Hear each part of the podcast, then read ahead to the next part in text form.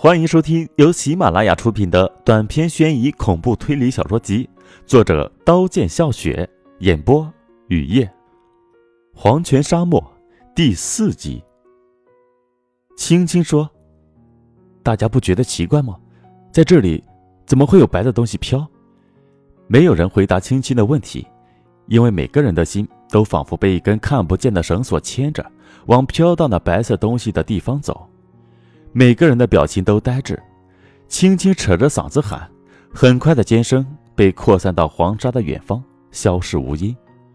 呆滞的表情没有丝毫变化，青青的脸已白，眼眸散着惊恐的光，冷汗从额头流下来，双腿不停的挣扎，想从蓝天的背上下来，蓝天的双手却像铁钳一样夹住青青的双腿，轻轻扇蓝天的脸，咬蓝天的耳朵。鲜血流下，迅速被猎杀风干。蓝天似乎连一点知觉也没有。白色的东西依旧在沙漠尽头的天边飘。五个人忽然走得飞快，奔跑，比野兽还快的奔跑。烈日西垂，晚霞鲜红如血。在野兽一样的奔跑中，一个又一个男人倒了下去，蓝天也倒了下去。青青从蓝天的背上下来，唯有青青站着。青青忽然明白了，苍白的脸恢复血色，绽开笑容，笑如桃花。那白色的东西是不是就是梦里出现的白色女子？她是不是在引导他们寻找宝藏？忽然，青青听到了一串忧伤、苍凉、愤怒又满是希望的笛声，笛声从沙漠的四面八方传来，缭绕不绝。然后，青青就看到一袭白衣女子从沙漠的远方飘来。满脸的笑，纤细的手指紧握白笛，飘到青青眼前。青青的整个人已经化成一尊雕塑，已经完全被眼前美的不似人间的女子迷得凝固。仙笛声戛然而止，白笛隐去，长袖一舞，整个人舞成了风的漩涡，海的波涛。青青又听到击鼓声，战士排山倒海的呼啸声，也听到一个男人轻浮的笑声。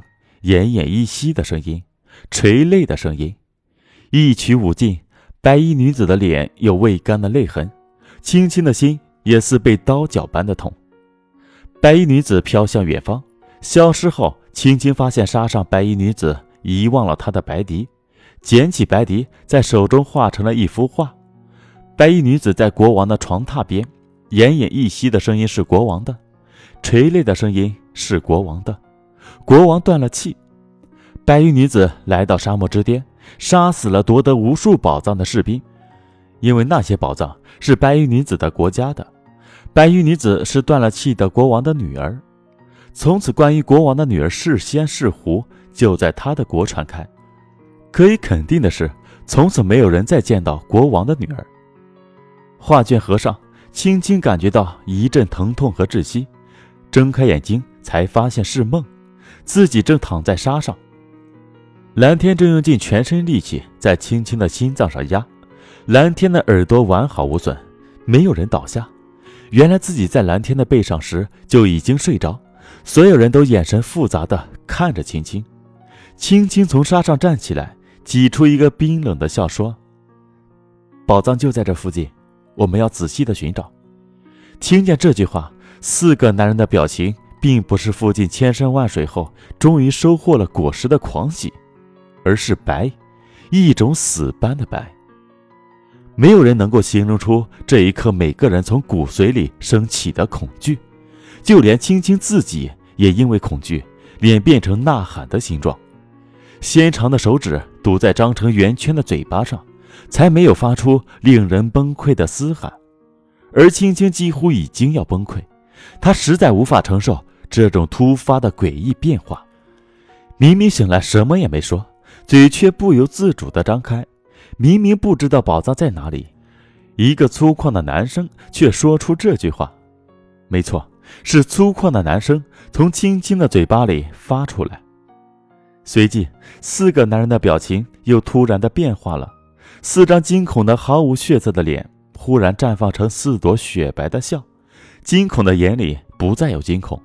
有的是炽烈如火的贪婪，四双眼睛射出的四道火光几乎要将青青融化。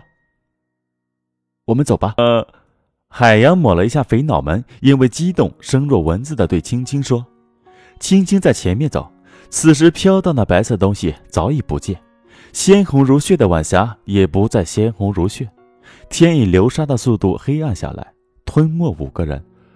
无数矿灯光在沙漠的黑暗深处亮着，除了脚踩沙的声音外，没有其他的一点声音。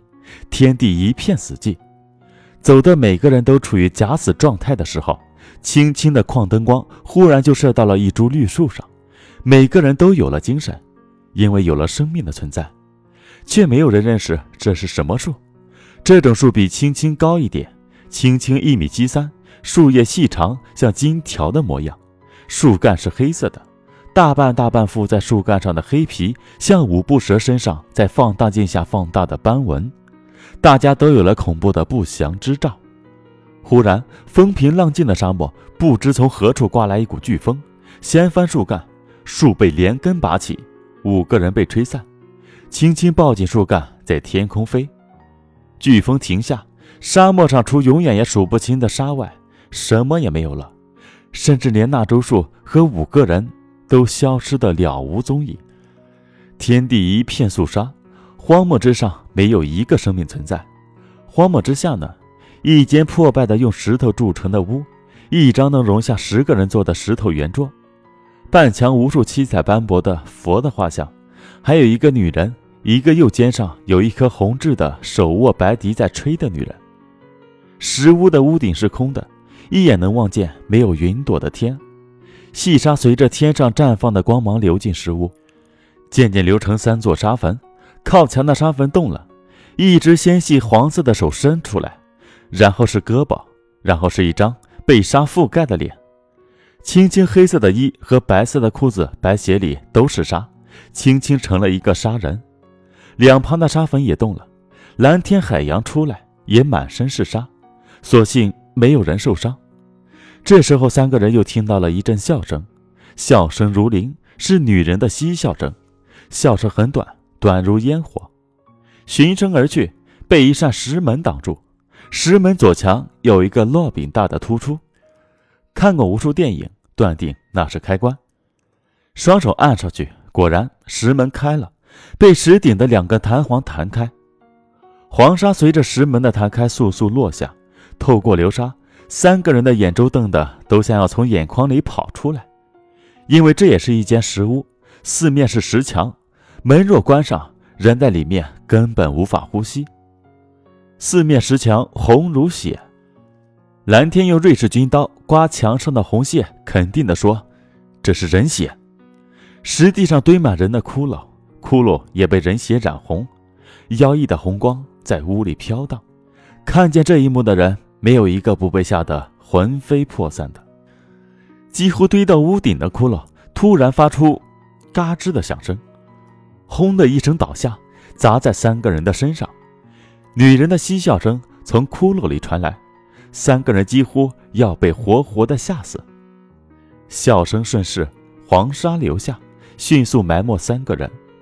沙堆满石屋，屋地塌陷，三个人又掉下，屋底下。是堆满黄沙的沙丘，三个人掉在沙丘上，失去了知觉。在醒来的时候，发现自己在沙丘外，除了意识还在，根本无法动弹，也没有力气说话。旁边是大山尤桑，尤桑瘦长的手在摆弄收音机，女人的嬉笑声就是从这个收音机里传来的。尤桑说：“我们被昨晚的飓风刮到这里，就听见了女人的嬉笑声。”在沙中找到这个收音机，无法预测的沙漠深处，百年不见人踪。现在怎么会有现代的收音机存在？一定有现代人来过这里。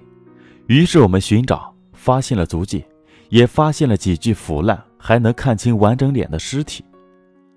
恢复了力气，站起来，轻轻才发现自己的胳膊受伤了。蓝天海洋的头被人骷髅砸破，血混合着沙已干涸。跟着尤桑找到腐烂的尸体，尸体是现代人，因为以尸腐的程度看，死亡时间最长不超过三十天，尸体的形状也让青青想起在房东老太婆屋里所见的人血形状，简直一样。虽已腐败，还是能看清那些尸体的喉咙是空的。一切诡异而让人陷入无限的恐惧。把地图拿来，青青突然对海洋说：“本集播讲完毕，感谢您的收听，欢迎订阅。”